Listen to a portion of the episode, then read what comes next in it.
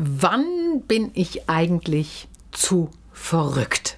Das ist heute meine Frage, weil viele, die sich oder ihr Anliegen präsentieren sollen auf der Bühne oder vor der Kamera oder eben vor einem Gegenüber oder Publikum, wollen gerne witzig und locker sein.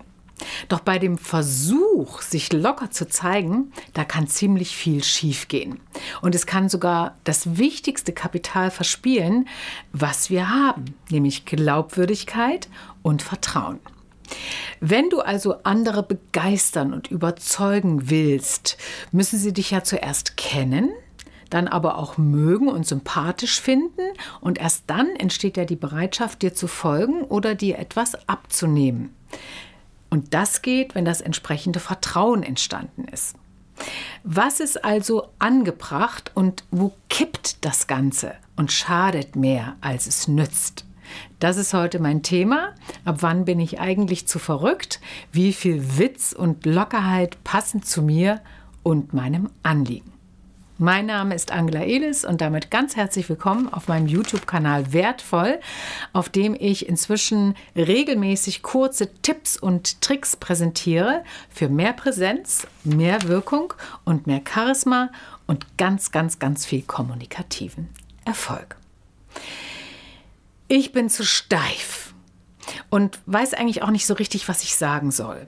Das ist oft die größte Hürde, wenn es darum geht, mich zu zeigen und meine Anliegen zu präsentieren.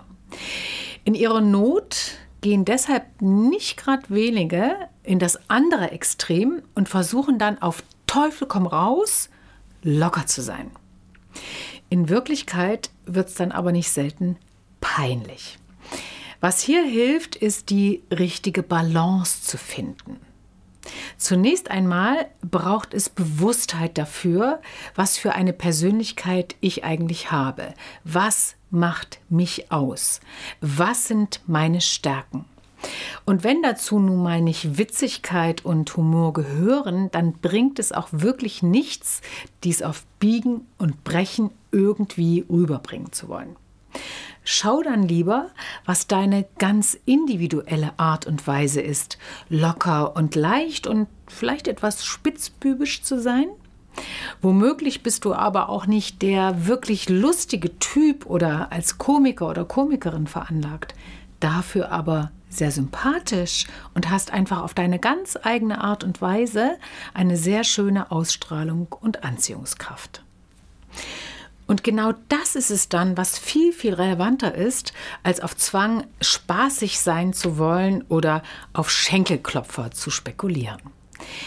Neben der Klärung meiner eigenen Persönlichkeit ist es darüber hinaus natürlich auch wichtig zu klären, welche Rolle habe ich eigentlich, wenn ich rede oder präsentiere.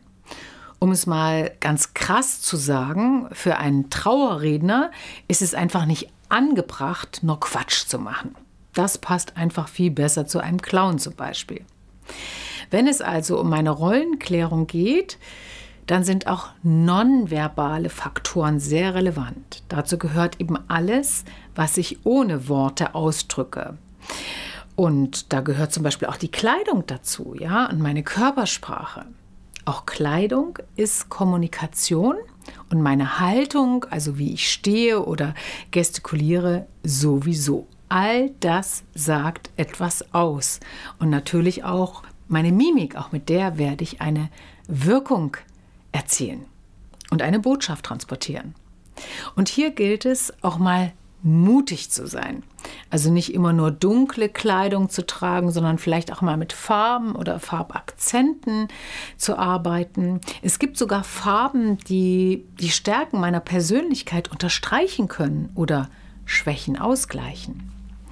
Es geht also beim erfolgreichen Kommunizieren und Präsentieren weniger darum, dass ich witzig und lustig sein muss, sondern es geht vielmehr darum, einen Auftritt hinzulegen, der stimmig ist und glaubwürdig und dadurch überzeugend. Einen Auftritt, der mich für andere anziehend macht und bei dem sie Lust haben, eine Beziehung zu mir aufzubauen. Wenn ich das nicht beachte, also was für eine Persönlichkeit ich bin und welche Rolle ich habe, dann besteht ganz schnell die Gefahr, deplatziert zu agieren oder möglicherweise sogar für verrückt gehalten zu werden, also eben abgerückt von dem, was eigentlich passend wäre. So, ich hoffe, das Video hat dir gefallen. Lass gern ein Like da oder einen Kommentar, auch wenn eine Frage ist. Gerne in den Kommentar schreiben und natürlich empfehle ich am Ende immer sehr gerne mein neues Expertenbuch, weil dort verrate ich noch sehr, sehr viel mehr Tipps und Tricks und habe einen richtigen Handwerkskoffer in dem Buch gepackt, mit dem du immer wieder gucken kannst bei jeder kommunikativen Herausforderung, was dir vielleicht für die Situation, in der du gerade stehst, hilft. Informationen natürlich alle unter dem Video.